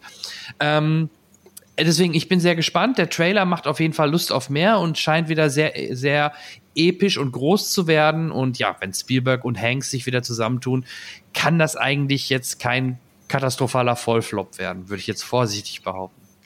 Unvorstellbar. Also, ne, keine Vollkatastrophe, egal was passiert, eher das Gegenteil. Hast du einen Weihnachtsfilm, den du äh, jetzt noch die Tage guckst, oder wo du sagst, den guckst du jedes Jahr, oder hast du da noch irgendwas, wo du sagen würdest, schaut da mal rein?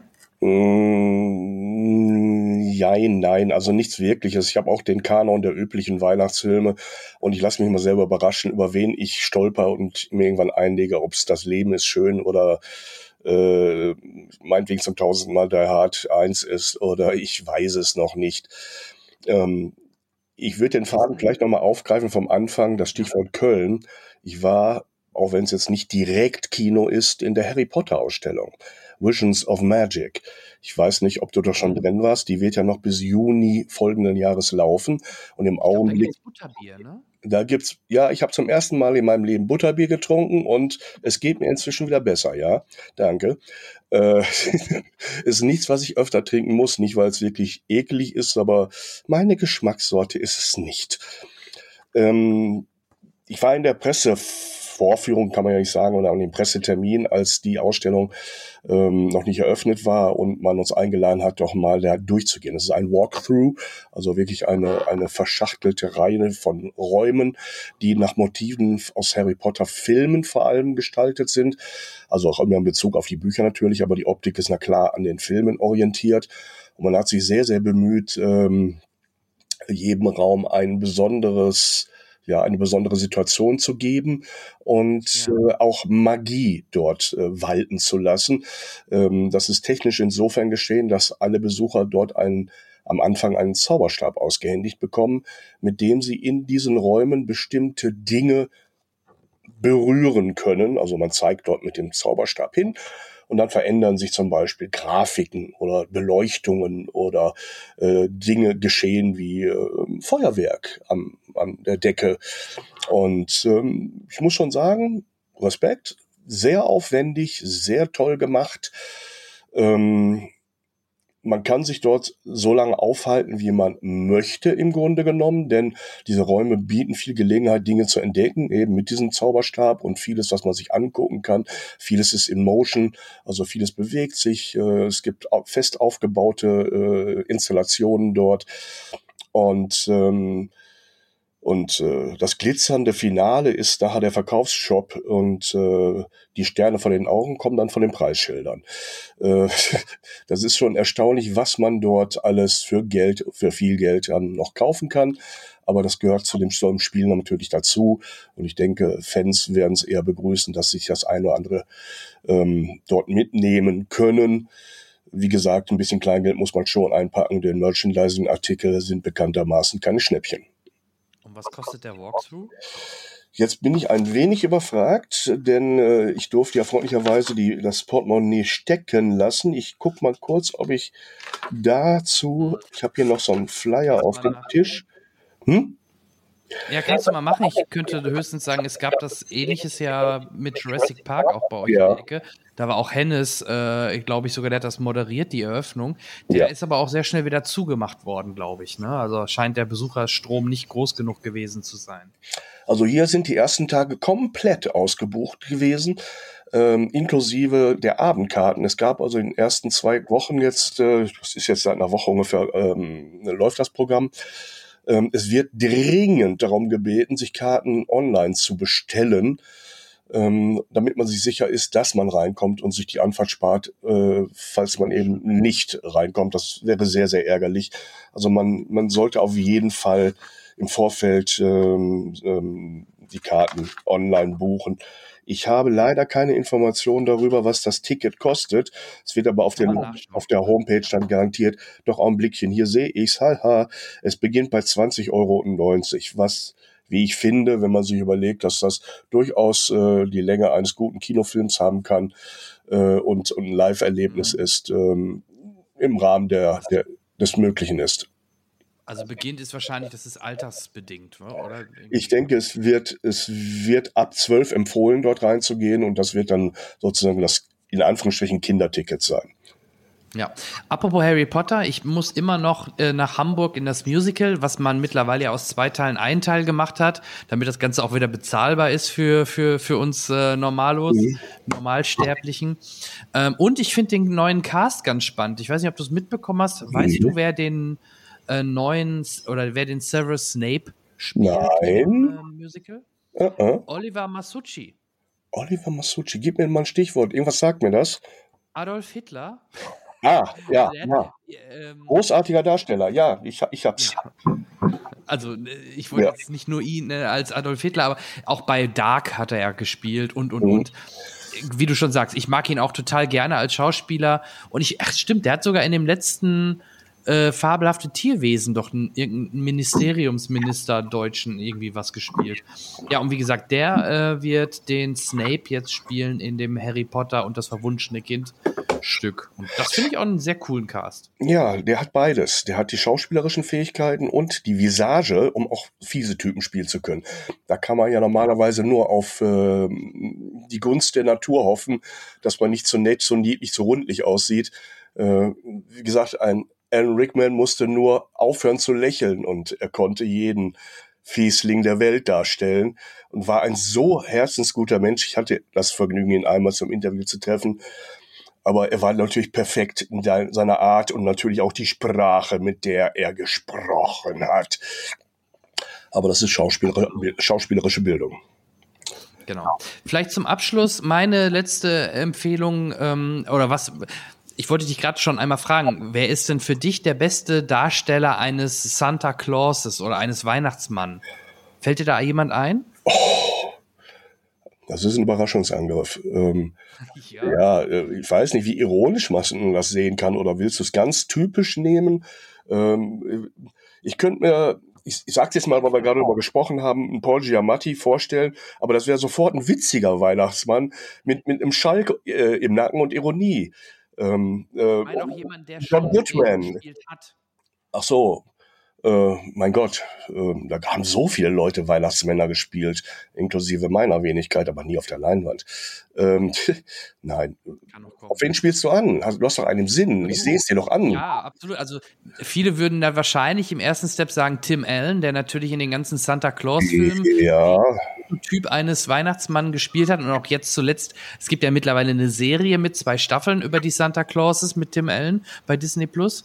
Da habe ich jetzt auch mal reingeschaut. Ja, ist ganz lustig, aber ich war sehr positiv überrascht über einen Weihnachtsfilm, über, über auch über Santa Claus, wo ich nicht gedacht hätte, dass der einen super Weihnachtsmann äh, darstellt, nämlich Kurt Russell in ähm, die, wie, warte mal, die Weihnachtschronicles oder Santa Claus Chronicles ist, ähm, genau, Santa Claus Chronicles gibt es zwei Teile, beide bei Netflix zu sehen und wirklich eine sehr positive Überraschung für mich. Ich habe hab die dieses Jahr zum ersten Mal gesehen. Die gibt es schon seit zwei, drei Jahren, meine ich. Aber äh, mit Kurt Russell und im zweiten Teil taucht auch Goldie Horn mal wieder auf. Cooler Cast ähm, und echt gut gemacht. Und Kurt Russell stellt, finde ich, echt einen coolen Weihnachtsmann dar. Was ich, wenn, wenn mir das vorher einer gesagt hätte, mir hätte ich mir das nicht vorstellen können. Vor allem auch mit seiner deutschen Synchro. Ähm, ist schon cool. Also eher als, als Weihnachtsmann. Also darauf wollte ich im Endeffekt hinaus. Aber ja, ich gebe dir recht, wahrscheinlich eher ein Tim Allen oder so, das sind so eher die Prototypen, die typischen oder von mir aus auch ähm, Bad Santa-Darsteller. Äh, Billy Bob Thornton kann man natürlich auch mal nennen, aber ist ein bisschen speziellerer Weihnachtsmann. Ein wenig spezieller, ja. Ja, genau. Also das meine Empfehlung jetzt auch noch vielleicht für die Tage Christmas Chronicles oder auch, äh, den habe ich letztes Jahr gesehen, dieses Jahr noch nicht, aber den habe ich auch sehr positiv abgespeichert. Der Film heißt einfach Klaus oder Klaus oder ne Klaus Auch bei Netflix, Animationsfilm, auch ein sehr, sehr cooler Weihnachtsfilm. Okay. That's it. Ja. Dazu kann ich ja dann nur noch eins sagen. Ho, ho, Ja. ho. Du kannst es am besten. Du hast die passende Stimme dazu. In dem Sinne wünsche ich auch allen Hörern frohe Weihnachten, guten Rutsch. Und Peter, wenn das klappt, sehr gerne im Januar. Lass uns dann mal ein bisschen in die Glaskugel schauen, was denn dann doch vielleicht uns 2024 so erwartet. Und ja, in diesem Sinne auch dir, Peter, frohe Weihnachten, guten Rutsch. Und das Wichtigste, bleib gesund und hab viel Spaß. Ich schließe mich den Glückwünschen an und den guten Wünschen auch dir, lieber Jan Michael, und allen, die zugehört haben und allen, die nicht zugehört haben, natürlich auch. Ein schönes Restjahr mit allem, was dazugehört. Ich freue mich darauf, wenn wir uns wiederhören. Bis dann. Tschüss, sagt euer Peter. Ciao.